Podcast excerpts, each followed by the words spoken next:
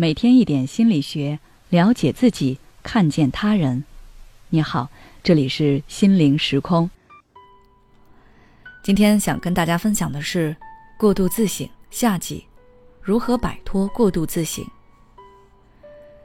我在上篇分析了会产生过度自省的一些原因，但知道原因只是解决问题的第一步，如何解决才是真正的关键所在。我想很多人其实对自己的过度反省也很厌烦，因为每次有什么问题就会不自觉地往自己身上揽，有什么错都怪自己。虽然外界可能会觉得你是一个有担当、有责任心的人，可只有你自己知道你心里面有多煎熬。不断的打击和自我否定，已经让你身心俱疲，而这还可能会导致更多的失败。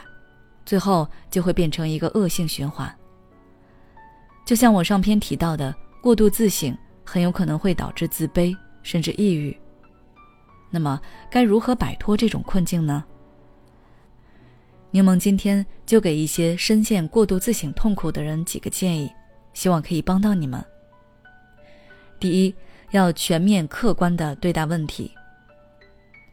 很多过度自省的人在遇到失败后。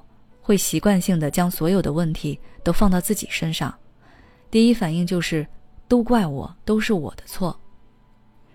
这很明显不是正确对待问题的态度。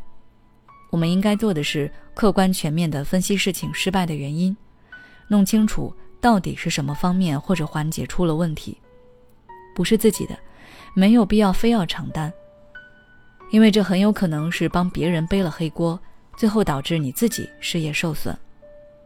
同时，你的大包大揽会让别人觉得你是一个老好人，很好欺负，以后出了问题都推给你，那你以后的麻烦就无穷无尽了。所以，对待失败，正确分析是自己的错，勇敢承认；不是自己的，也不要过度揽责。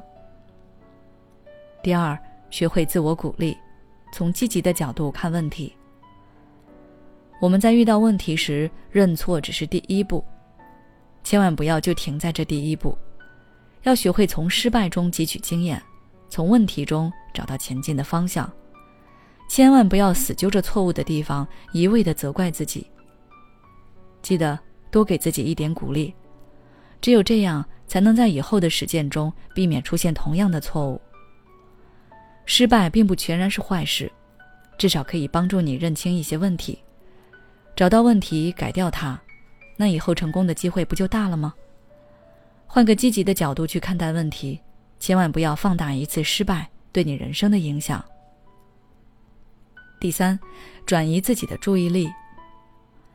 如果每次遇到问题你就会不自觉的自责，那你可以选择试试转移自身的注意力，找一些其他的事情去做，比如看书、听音乐、跑步之类的，打断你原本的自责。你也可以找好朋友将事情说一说，我想局外人会看得更透彻，至少会比你自己要中立一点。让朋友帮忙客观的分析一下，你也许会豁然开朗很多。而且对方身为你的朋友，我想他会更倾向于鼓励你，而不是否定你。过度自省并不可怕，可怕的是你明明已经非常厌恶这种行为，但不想去解决它。